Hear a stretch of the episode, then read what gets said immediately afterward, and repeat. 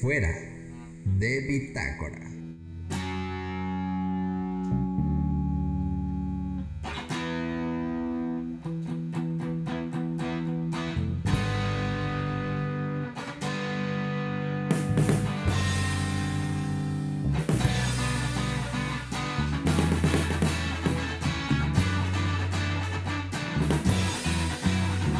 La muerte de iTunes no fue solo la muerte del legado de Steve Jobs, también fue la muerte de la compra individual de películas, discos y pistas musicales. Sin embargo, en este episodio vamos a ver al streaming, vamos a mirar los precios, qué nos conviene, qué no nos conviene, pero haciendo un vistazo muy necesario hacia el pasado. Todo aquí en el episodio número 21 de Fuera de Bitácora. Un podcast que versa sobre una charla entre amigos de las cosas que nos gustan. Arranca podcast. Oh yeah. I will always be hoping, hoping. You will always be holding, holding my heart in your hand. I will understand. I will understand. Someday, one day, you will understand.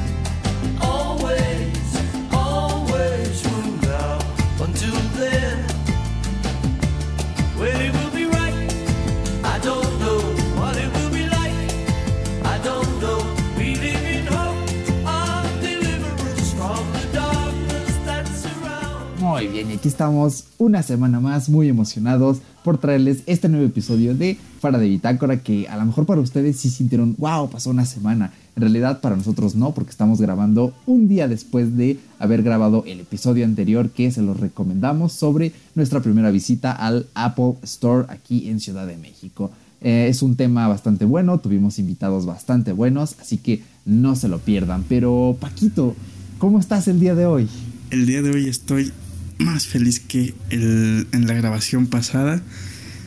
Bueno, no, sigo igual de feliz porque en la pasada también la pasamos súper, súper bien con los invitados especiales. Ya sabes que hicieron muy ameno ese podcast. Nos pasamos un poquito, un pelín de tiempo, un pelín de tiempo, pero hoy tenemos un propósito. Pues este podcast viene siendo sobre lo que vamos a conversar sobre la muerte de iTunes, un poquito de los servicios de streaming y más que informar, queremos debatir un poquito, queremos recordar un poquito de lo que fue el legado que nos dejó Steve Jobs, que desgraciadamente el día de hoy ya murió, y reflexionar qué es lo que va a suceder con todo esto y más aquí en Fuera de Bitácora. Oh yeah. ¿Por qué vamos a volver a mencionar de nuevo la muerte de iTunes? ¿Qué puede tener de relevante algo que ya no es noticia? En principio creo que debemos remitirnos a lo histórico, decir que iTunes fue dado por muerto en la pasada WWDC de Apple, la Worldwide Developer Conference, que si no la vieron fue un evento genial, si no la has visto, ve y dale un vistazo, son dos horas muy entretenidas, muy emocionantes. Y allí fue cuando finalmente, hasta inclusive hicieron un chiste con iTunes, o sea, a ese nivel de muerto estaba en el que eh, Craig Federici eh, hizo un chiste bastante bueno con iTunes. Entonces, aquí la cosa es que sí, murió en Mac. En Windows todavía lo vamos a tener entre nosotros, como una especie de zombie. Pero en Mac es importante porque se van a dividir las aplicaciones, eso lo vamos a mencionar un poquito más adelante. Pero Paco, ¿qué representa para ti la muerte de iTunes? Pues fíjate que cuando terminamos de grabar el podcast anterior con los buenos invitados sobre la visita a Apple Store en México, comencé a conversar con el buen Eric y le dije, oye, ¿sabes que estaría muy bien poder conversar un poco sobre lo que fue y sobre lo que es la muerte de iTunes? ¿Cómo es que va a ser la separación del mercado, los productos y aplicaciones que creo que segmentaron bastante bien o están por segmentar bastante bien lo que es la música, de los podcasts, de los videos, de las películas. Y pues da pie a una nueva era porque si no es una sorpresa, si no es un tema nuevo el que los servicios de streaming sean el top en este momento y existen algoritmos, existen pagos a los, a los artistas y todo esto que hacen que funcione de una manera más efectiva y constante. Y obviamente podemos recibir contenido actualizado. Es una incógnita porque en la actualidad todavía podemos ir a visitar una tienda, podemos adquirir pues discos físicos como películas, música y pues apoyar un poco a las ganancias de las propias empresas. Sin embargo, aquí es un parteaguas porque aquí estamos incrementando la economía de una empresa que comenzó con una gran idea como lo es Spotify. De hecho, ha tenido como varias etapas, varias fases. Existen como tres Spotifys, algo así. Obviamente, dos de ellos fueron quemados, ya los dejaron de utilizar y se fusionó en uno solo, que era el Spotify America, que era el, el único que había en el mundo. Era un servicio donde podías encontrar artistas muy exclusivos dentro de la plataforma y era gratis. Obviamente estos artistas poco a poco fueron dándose cuenta que podían ganar dinero a través de ello. Sin embargo, los números de ganancias en un par de años atrás eran mucho menos. Pero pues México ahora utiliza muchísimo Spotify. Eh, sin embargo, iTunes, en donde nosotros podíamos adquirir una gran película digital, podíamos comprar un álbum. Aproximadamente los precios de un álbum estaban entre los 90 y hacía lo mucho unos 200 pesos. Y pues aquí es donde Eric y yo compartimos una idea bastante peculiar. Es rentable y es algo que pueda quedarse el resto, tal vez no de nuestra vida, pero de una gran etapa sobre la música. El poder pagar una canción más bien el poder pagar un servicio de streaming que te da miles y miles y miles de canciones o pagar un álbum que se queda completamente en tu biblioteca y es tuyo. Te lo quedas, pero ya pagaste. Entonces, ¿qué es lo que vale más? ¿Qué es lo que le conviene a uno más? ¿Comprar un álbum de 200 pesos o pagar una membresía de 99 pesos, de 150 pesos y tienes acceso a miles y millones de canciones. Ahí está un pequeño debate que queremos pues abordar un poquito, pero ¿tú qué piensas en ese aspecto, mi buen Eric? ¿Qué es lo que crees que le depara todo esto? ¿Qué es lo que piensas? ¿Qué es lo que imaginas que es mejor para nosotros? Seguir consumiendo música incluso física seguir yendo a las famosas tiendas donde podemos encontrar discos y películas completamente físicas, nos las llevamos a casa y nadie nos la puede quitar. O actualizarnos y quedarnos en el streaming. ¿Qué es lo que tú piensas que es más rentable en este siglo XXI? Pues mira, es una pregunta muy interesante. Para mí todo eh, se deriva en una sola cosa opciones. Opciones, opciones, opciones.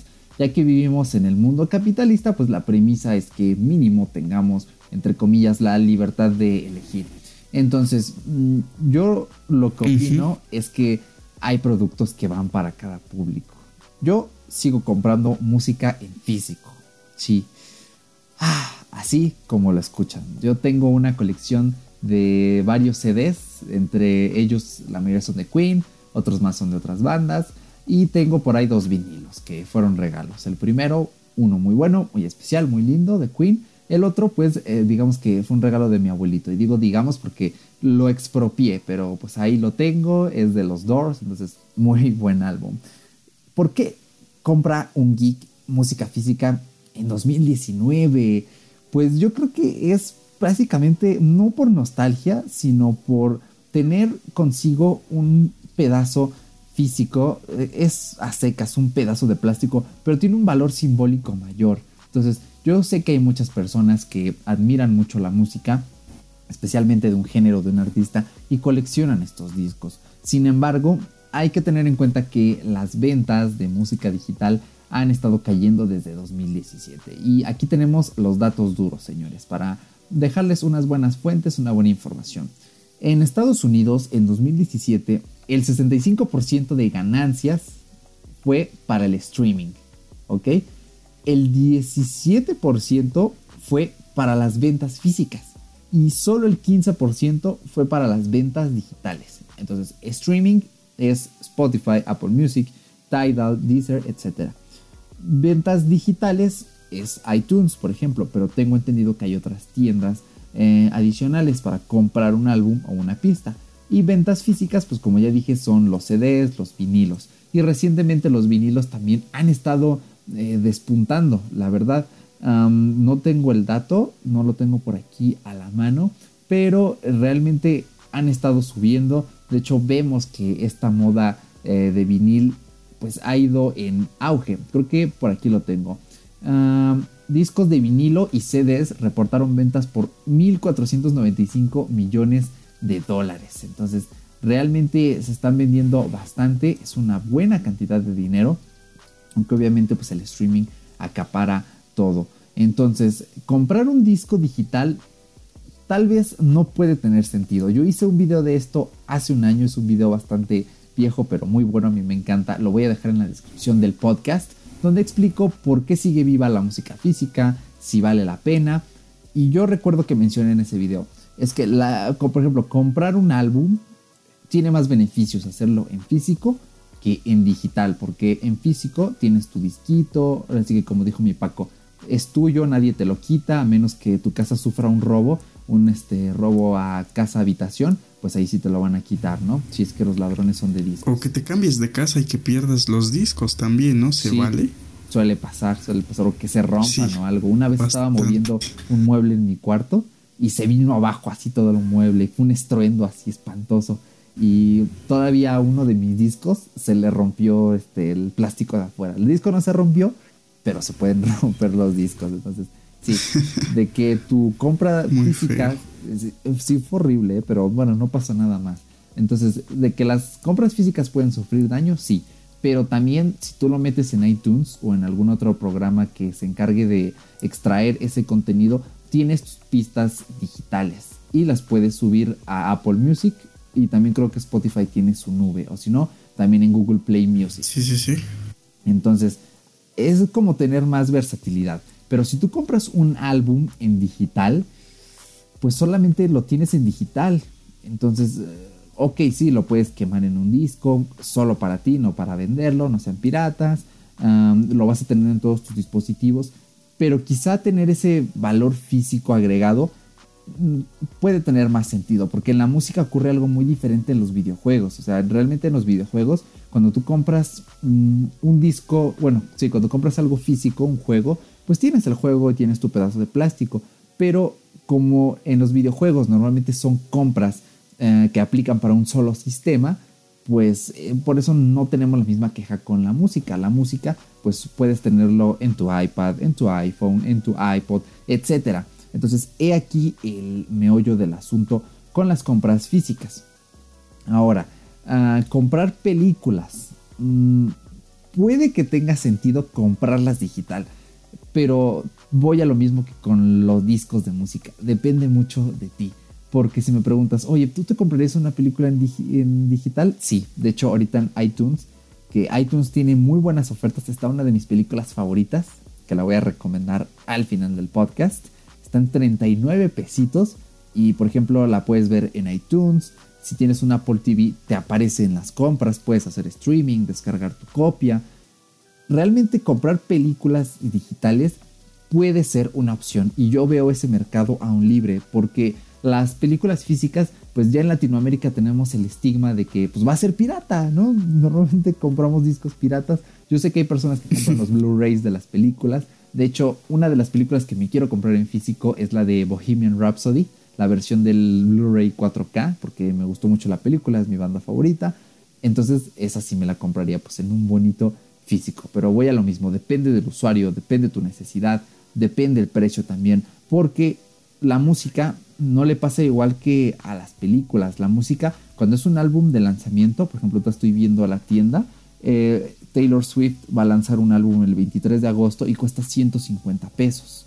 Eh, sería lo mismo que costaría físico. Y por ejemplo, a veces en las tiendas de música, algunos álbumes físicos suelen estar más baratos por promociones. Yo realmente he encontrado unos descuentos que hay veces en los que salía de la tienda con tres discos en la mano. ¿Ok? Y por ejemplo, también música física, no, pero música digital hay ofertas. Por ejemplo, ahorita en iTunes hay un álbum de Daft Punk, una recopilación de 1993 hasta el 2005. Son 15 canciones por 60 pesitos. 60 pesitos. Entonces, si les gusta Daft Punk y quieren comprarse un álbum digital, pues le corren. O por ejemplo de Molotov, el álbum donde jugarán las niñas, 80 pesitos es lo que cuesta, completo, original. Entonces, yo no soy fan de Molotov ni de Daft Punk, pero ahí nada más dejo pues algunos ejemplos. Entonces, eso es para mí el sentido que tienen estas compras. Opciones. No sé cómo lo veas vos, Paco. Oye, güey, pero eres mexicano y no te gusta Molotov, estás cabrón, ¿no? No, no es cierto. Yo que soy fan, no sé, de Molotov, música, pues, en español de aquí, de la raza mexicana, incluso de Daft Punk, sí me los armaría físicos porque hay una, hay una saga que incluso salió de Daft Punk, una película que se llamaba Voyager algo así de Dominic Voyager, una cosa así. Ahorita les doy el nombre bien. Pero fíjate que esa compilación en específico es muy muy buena y sinceramente yo ah, ya tengo aquí el nombre. Discúlpenme, el Voyager es una canción, disculpen. La película se llama Interstellar 5555 o 5555, ¿no? Como lo dicen en la película una película pues meramente musical con contenido adicional para el álbum y eh, son prácticamente los videoclips del de todo el de todas las canciones del álbum y es muy bueno vaya que sí ronda mucho por lo que tú dices depende del usuario el valor y el cariño que le tengas a pues a la banda al grupo, al músico. Y yo sí me compraría ese, pero sin embargo, no sé, hay películas que tú quisieras armarte, pero simplemente viéndolas así de vez en cuando, no sé, por ejemplo, se te antoja un día así, estás en tu casa un domingo, estás desayunando con la familia o lo que tú quieras, y de repente dicen, de repente dicen, oye, ¿y si nos armamos una película así, bonita, pero vieja, pero bonita, viejita, pero bonita? y se les ocurre ver el Titanic. No sé. La verdad no sé si está en Netflix, la verdad no sé si está en Amazon Video, en Claro Video probablemente, porque tienen un extenso catálogo de películas. Sin embargo, creo que el Titanic para mí no es rentable comprar una película de una copia de esa película, porque pues hay películas que son ocasionales sin embargo, no sé, en tu caso Bohemian Rhapsody, si te la armarías, la metes en tu colección y se ve súper guay, se ve súper chido. Pero pues, como tú dices, depende mucho. Y ahora también ahí es un choque con lo que es el servicio en streaming de películas y series. Porque no sé, por ejemplo, hace apenas un tiempo me di una vuelta en uno de los Radio Shack, Steren pero en especial fui a esta a esta tiendita donde venden Mix Up, Mix Up, ahí fui. En esta tiendita pues venden discos, más que nada películas también y videojuegos y encontré las temporadas de Breaking Bad. Así el arsenal completo en 600 pesos y dije, ¡ay Dios! Se me antoja muchísimo, pero sin embargo vi la serie tres veces. Entonces dije, si la compro, la voy a querer volver a ver y no me quiero aburrir de volver a verla. Entonces, esa sí me la compraría porque la cajita tenía un aspecto peculiar como el intro, así con tonos azules, verdes, humo y todo eso. Son referencias muy, muy exactas a la serie.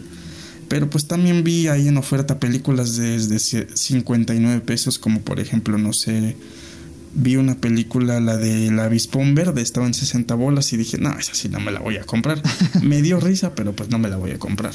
Mejor la busco, no sé, en, en Claro Video o en Netflix y ahí, me, la, ahí me la chuto time, se me antoja. En, Popcorn Time la ibas a buscar, no te hagas. sí, también, ¿eh? es, un, es una herramienta también que puede ser válida, pero pues creo que en mi caso me gusta ver las películas ahí en Netflix, pues para seguir apoyando el mercado. Sin embargo, creo que se extraña a veces tener las películas físicas, a lo mejor un concierto. Tú tienes varios de Queen ahí. Sí. Y pues me imagino que los has visto un par de veces, unas 100 veces. y eso está súper padre.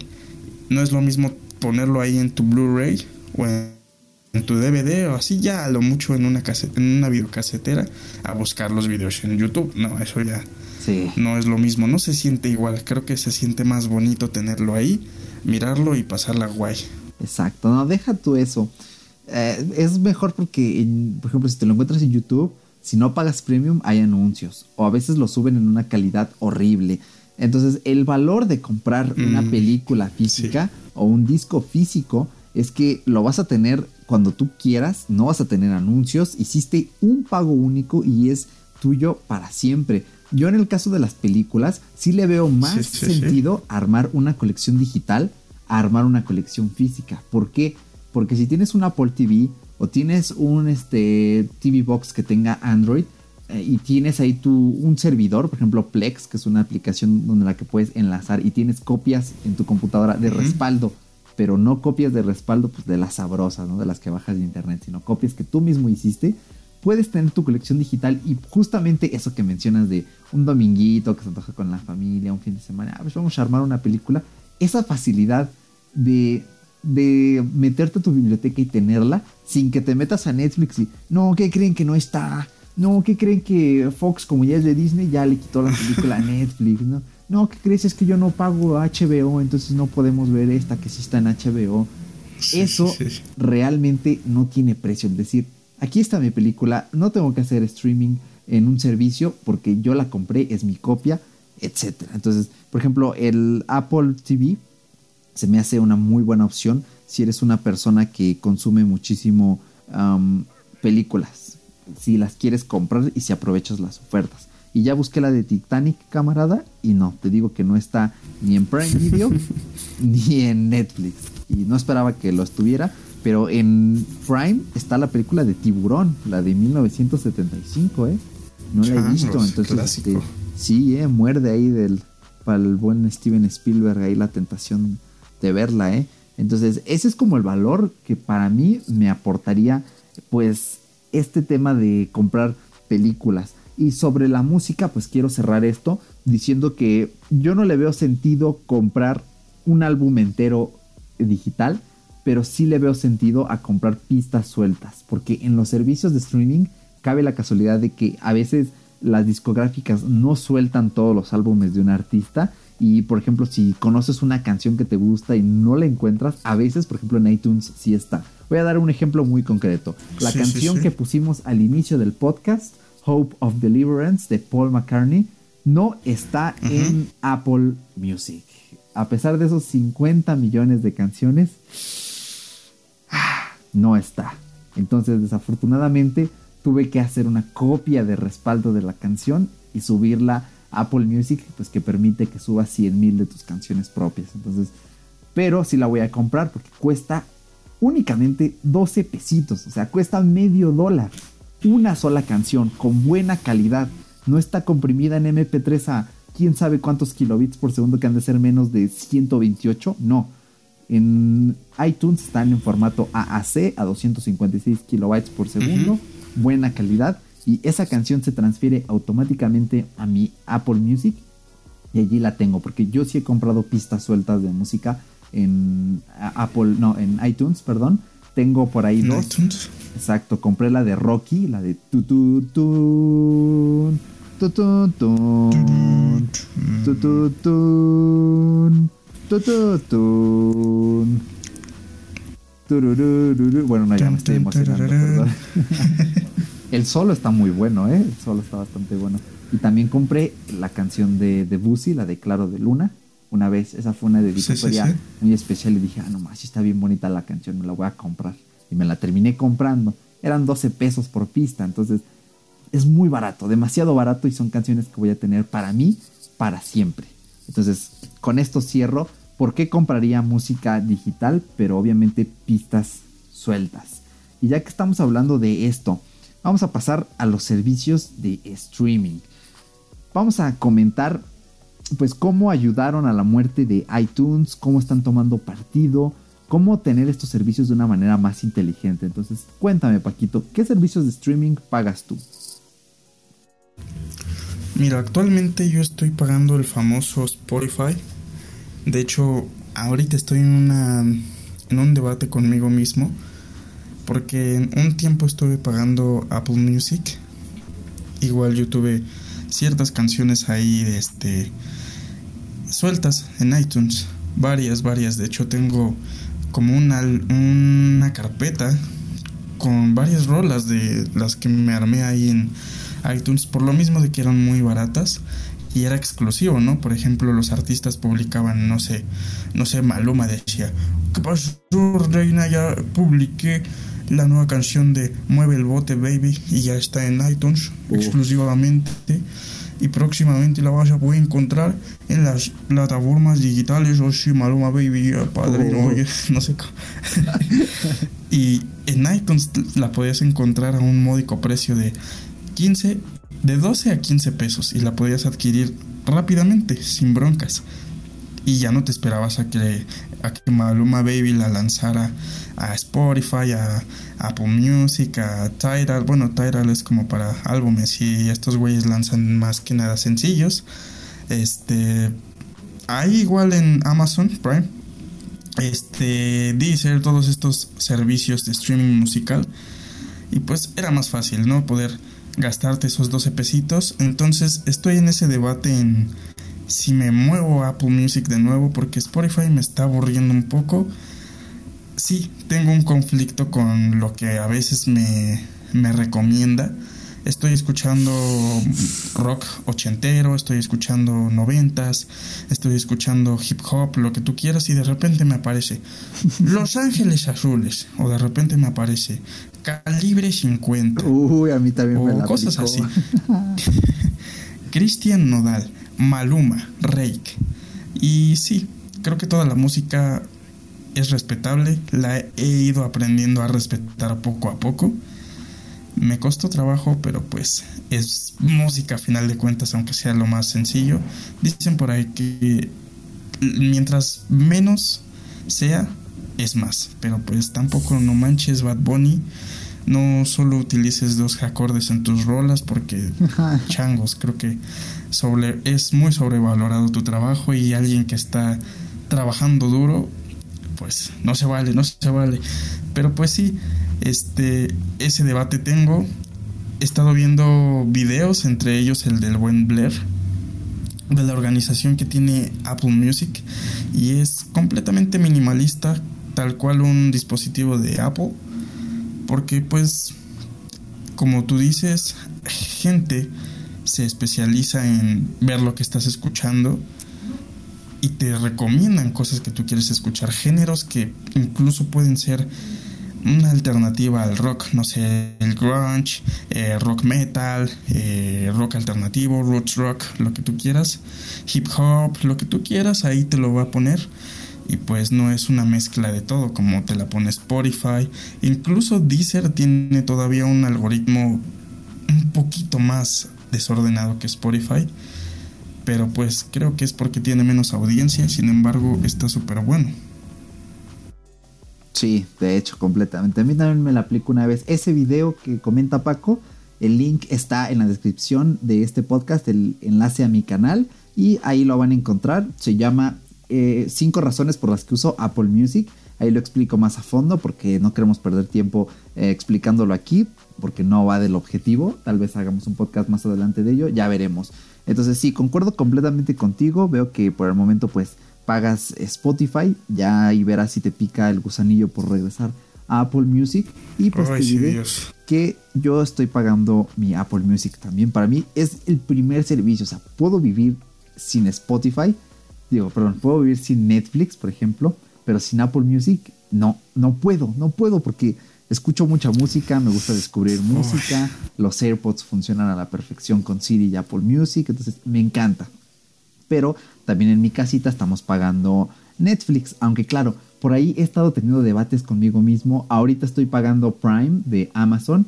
Voy a decirles una cosa. Prime de Amazon me gusta más que tiene ciertas películas. Por ejemplo, ahorita mencioné Tiburón. Que son películas que yo un día digo, ah, hoy quiero ver una película. Ay, si busco esta película en Netflix y no está y nunca va a estar.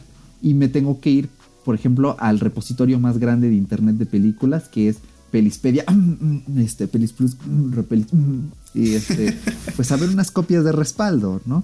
Porque pues, Netflix no las tiene, pero Prime Video sí las tiene, tiene por ahí ciertas cosillas y digo, changos. Y luego pienso en Disney Plus y digo, cuando llegue Disney Plus, convenceré a mi familia, oigan, vamos a dejar unos mesitos Netflix, vámonos a Disney Plus porque quiero ver las series de Marvel, quiero ver este un maratón de Star Wars y todo va a estar allí.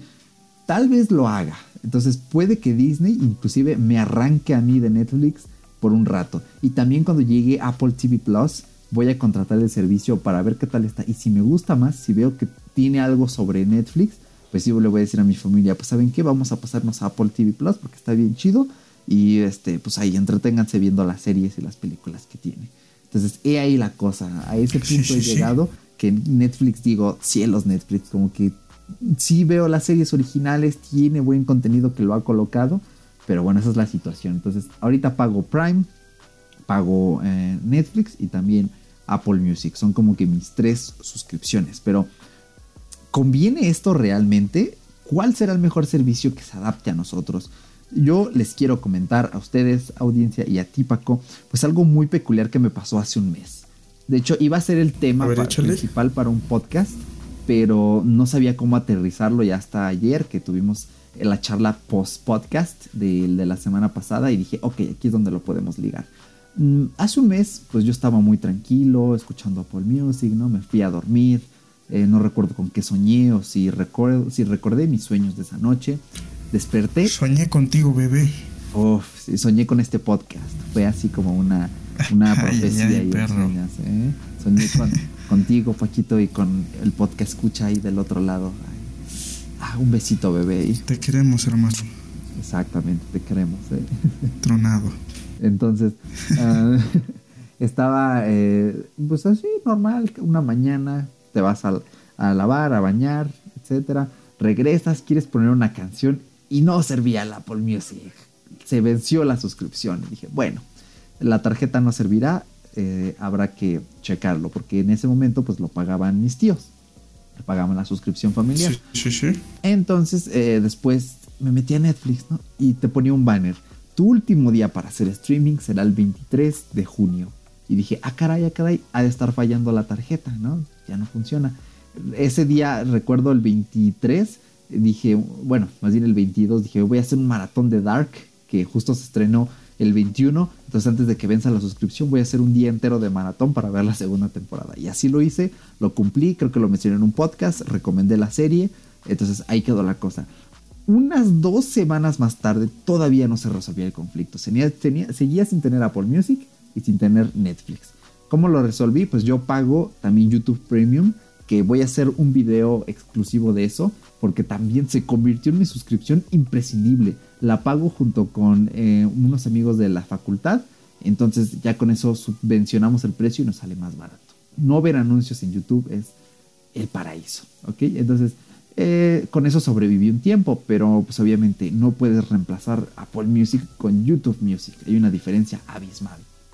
Entonces, eh, un día estábamos desayunando en Sí, sí. Y este salió el chiste, ¿no? De, ah, que no funciona el Netflix. Entonces, mi tío nos dice, es que ya no voy a pagar ni Apple Music ni Netflix porque estoy pagando 300 pesos, más de 300 por esos dos servicios y ahorita estoy probando el plan anual de Prime y prácticamente me sale a 70 pesos por mes.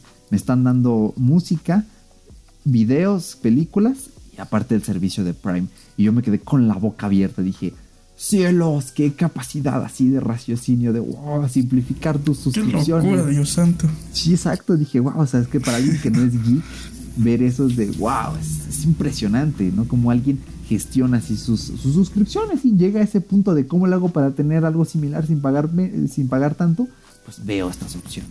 Pagando menos. Exactamente. Entonces dije, wow, sí tiene sentido. Y este me dijo mi, mi tío, pues a lo mejor tú sí necesitarás Top Music porque escuchas música todos los días y te gusta cómo funciona, pero tu tía y yo que no escuchamos música todos los días y ya sabemos que vamos a escuchar, pues tampoco es como que sea muy necesario, ¿no? Y dije, wow. Sí, sí, sí. Porque el servicio de Prime Music... Te dieron un gancho en el hígado, la verdad, ahí. Sí, la neta, ¿eh? Porque, bueno, o sea, Prime Music está bien, pero solo te ofrecen 3 millones de canciones. El Amazon Unlimited eh, ese sí ya te ofrece prácticamente lo mismo que Apple Music, son más de 50 millones de canciones, pero hay que también que pagarlo aparte. Entonces, he ahí la cosa, por eso es que yo no vivo sin mi Apple Music y menos con solo 3 millones de canciones, porque sé que de mi biblioteca va a estar cerca de la mitad únicamente en el Amazon Prime Music normal. Y también, bueno, el Prime Video está bien, está ok, pero pues obviamente ya en Netflix tengo mis series que veo, tengo una lista bien hechecita de cosas que quiero ver, originales de Netflix que también tengo por ahí bien puestos para ver. Pero sí dije, wow, esto, esto me impresionó. Entonces, ¿tú qué opinas al respecto, Pajo? ¿Cómo crees que deberíamos gestionar nuestras suscripciones? Pues mira, creo que llega un punto, como tú dices, en las en el que dices, es que güey, estoy pagando demasiado y me están ofreciendo pues no no poco pero sí llega un momento en el que necesitas como un break por así decirlo y no porque tu cartera esté saturada probablemente sino que no sé suena bastante loco ese Prime que te ofrece los dos servicios por menos y me contabas que prácticamente pagas 99 pesos si no pagas el año completo, ¿verdad? Correcto, si pagas el año completo son como 78 pesos por mes. Ok, ok. Entonces creo que ahí sí es una incógnita un poco... un poco dispersa, algo diferente, porque estás pagando dos servicios a la vez por menos es bastante bueno. Pero si eres una persona que te la pasas descubriendo música, eres algo melomaníaca como lo es el buen Eric pues nos cuesta un poquito de trabajo porque si te limitan de 50 millones de canciones y de repente te bajan a esas 3 millones de canciones, como tú dices, la mitad de tu biblioteca ya no va a estar de un día para otro, o sea, pierdes prácticamente el 50% de lo que estabas escuchando día a día. Obviamente vas a poder encontrar menos playlists, menos artistas, eh, menos músicos independientes si tú quieres también. Pero pues es mucho la comodidad de cada quien.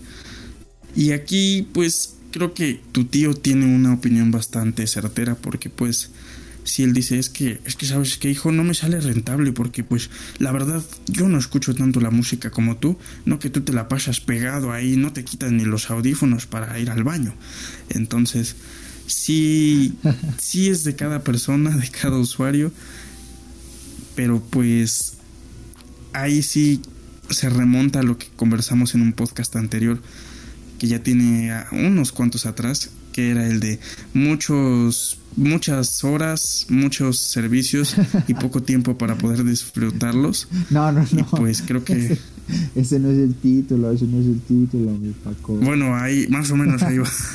aguanta. Aquí lo tengo que también lo recomiendo, es el episodio 9. Es el de Aguante que era de la temporada 1, el último. Temporada 1, sí, sí, sí. Poco tiempo y muchas series para ver. Apple TV versus, versus Netflix, nuevos iPad y Shazam. Fue un podcast muy bueno. ¿eh? fue muy bueno. Y ahí pudimos debatir bastante sobre, es que imagínate que un día exista una, una sola plataforma que te ofrezca todo, cosas así, vayan a escuchar ese podcast, es muy bueno. Y aquí irradia lo mismo, ¿qué pasa si tú un momento decides, no sé, hoy quiero ver un maratón de de Toy Story, al rato quiero ver Star Wars, pero al rato quiero ver este, no sé, Titanic otra vez. quiero ver Breaking Bad después, después me quiero aventar una serie. Entonces, sí irradia de los gustos que tú tengas y creo que es muy, muy válido que un mes pagues Netflix, al otro pagues Apple Plus, al otro pagues eh, Disney también pero creo que yo no te recomendaría a ti, mi buen Eric, y a ti podcast escucha, que te rifes pagando los tres. ¿Por qué? Porque probablemente tienes el dinero, pero pues son muchas, muchas series, mucho contenido y muchos vivimos en un ritmo bastante acelerado y no tenemos todo el tiempo del mundo como para ver todo el contenido. Y pues en la música sí podemos variar un poquito, irnos a un servicio que nos ofrezca más y más contenido. Y también es de muchos, muchos, muchas variaciones sobre los gustos que tengamos por ahí. Y es por eso mismo que estoy pensando lo de Apple Music. Eh, los podcasts. Ahí sí tengo un pequeño. Un pequeño. como choque. Porque en Apple Music no hay podcasts. Sin embargo, en Spotify sí. Yo no tengo iPhone, no tengo la posibilidad de escuchar podcasts directamente de una aplicación que me ofrezca mi teléfono. Sin embargo, existen muchas aplicaciones que me pueden brindar esa grandiosa posibilidad. Ese es el único pero que le pongo. Pero de ahí en fuera, creo que yo recomendaría únicamente pagar un solo servicio, un único servicio y rifarse con lo que haya. De igual manera se puede estar pagando uno y uno, uno y uno, pero creo que es un poco más de pensarlo, migrar toda tu galería cada uno de los servicios de streaming de música es complicado y más cuando eres un melómano como nosotros. Exactamente, ¿eh? coincido en muchos puntos contigo, eso sí, te hago la pequeña anotación, si gestionas tus podcasts en Spotify, bájate Google Play Podcasts, también podcast escucha. Si nos estás escuchando, no sé, en YouTube o vas a cancelar tu Spotify y vas a decir, cielos, ahora dónde voy a escuchar fuera de Bitácora, Google Play Podcast es una aplicación minimalista, preciosa, preciosa, preciosa y vas a encontrar pues, prácticamente muchísimos podcasts porque es Google y Google ya sabemos que ahí encuentras pues prácticamente de todo. Entonces, no manches, no conocía yo esa esa extensión que teníamos ahí. Sí, es muy buena, de verdad. Y hay otras, por ejemplo, está Anchor, está Evox, está Spreaker, pero no, Google Play Podcast es como lo que yo recomiendo porque ahí está todo. Es casi tan grande como Apple Podcast. Es como su contraparte, su gemelo malvado, pero funciona muy bien, funciona muy bien. Y sí, en el caso de la música, yo sí diría quédense con solo un servicio, cásense con un servicio de música. Y en el caso de video, es que Amazon realmente es muy balanceado, es demasiado balanceado porque te ofrecen los envíos, por si eres un comprador compulsivo, te ofrecen Prime Video, te ofrecen eh, descuentos en Amazon Family, que son 10% eh, de descuento adicional en pañales, comida para bebé y fórmula infantil. Mira que está muy curioso eso.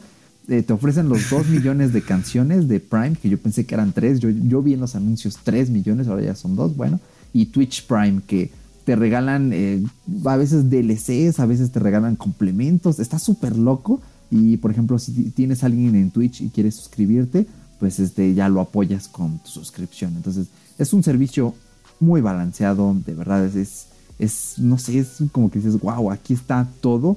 Tal vez el catálogo de Prime no sea lo mejor, pero sí tiene a veces una que otra serie que dices, cielos, esto no está en Netflix, ¿por qué? Y ya cuando salga Disney Plus, pues con la pena, pero Disney Plus va a ser ese servicio con el que yo sueño, donde voy a encontrar pues prácticamente de todo. Ahí va a estar Toy Story, Star Wars, Marvel, algunas películas de Fox que me gustan. Yo no soy mucho de ver eh, Disney, realmente no soy fanático del Rey León ni de estas franquicias, pero pues ya algo encontraré eh, por ahí, entonces lo dejo en eso. Pues sí, mi carnal, es creo que mucho, muy el criterio de cada uno. Quédense, como dice mi buen Eric, con un solo servicio. Como, los como les decía, pueden ahí ir variando de, de podcast, ¿eh? Sí, pero escuchen más este que nada, ¿eh? Más que nada, este, pueden variar de servicio de, de streaming en películas, series y eso. Pero pues es fue el tema, el tema del día de hoy, señores. Espero que les haya dejado ahí una pequeña enseñanza.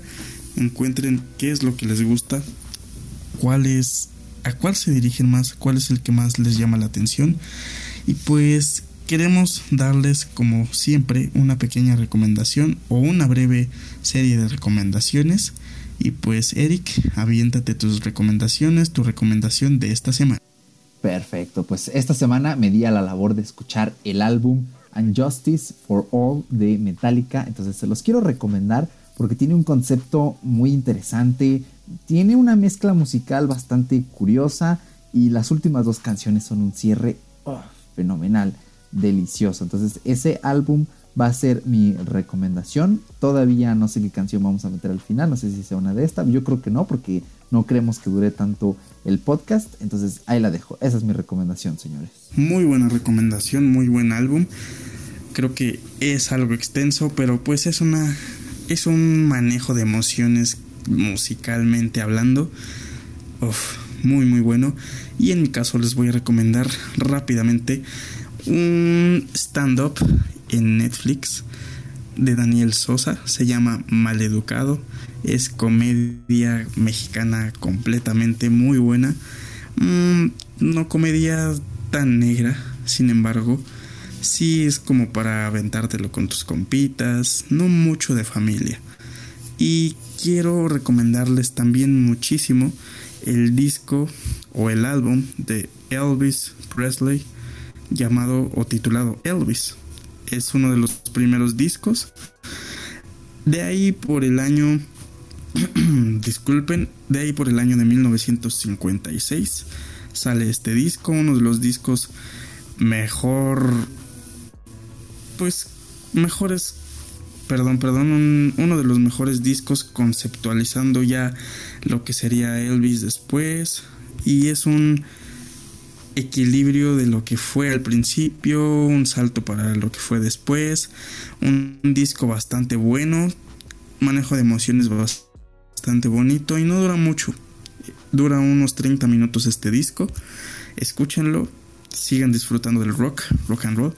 Y pues nada, muchas gracias por escuchar este bonito podcast una vez más. Esta semana fue espectacular para nosotros grabar una vez más un programita más juntitos. Bueno, no juntos literal, pero pues juntos grabando. Y pues muchas gracias por estar aquí. Podcast escucha, muchas gracias Eric. Y pues eso es todo por mi parte. Los adoro mucho algo que tengas que agregar para este podcast, mi buen Eric. Pues ya nada más, aparte de mi despedida, decirles que cualquier mensaje, recomendación o anuncio que quieran hacernos, estamos disponibles en nuestros Instagram, dejo los links en la descripción como siempre, o al correo fuera de bitácora gmail.com. Ahí nos pueden contactar, escribirnos lo que ustedes quieran y agradecerles de que nos estén escuchando también de anunciarles que pues la verdad ha sido un muy buen podcast. Estoy muy contento de que mi querido Paco esté aquí y estamos preparando una sorpresa. Ahí la dejo. Puede que se arme algo genial el podcast eh, próximo, uno de los siguientes. No lo sé. Todo depende pues de la mano del destino, de la imprevisibilidad universal, como me gusta dramáticamente llamarlo. Así que pues si ya no queda nada más en el tintero, nada más que decir, quiere decir que ya no queda nada fuera de Bitácora.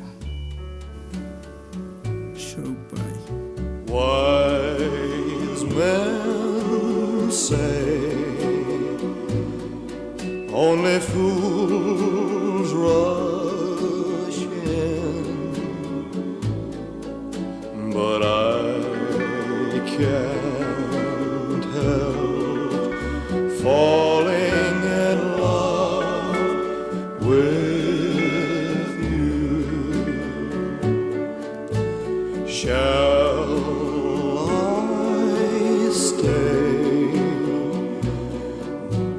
be. A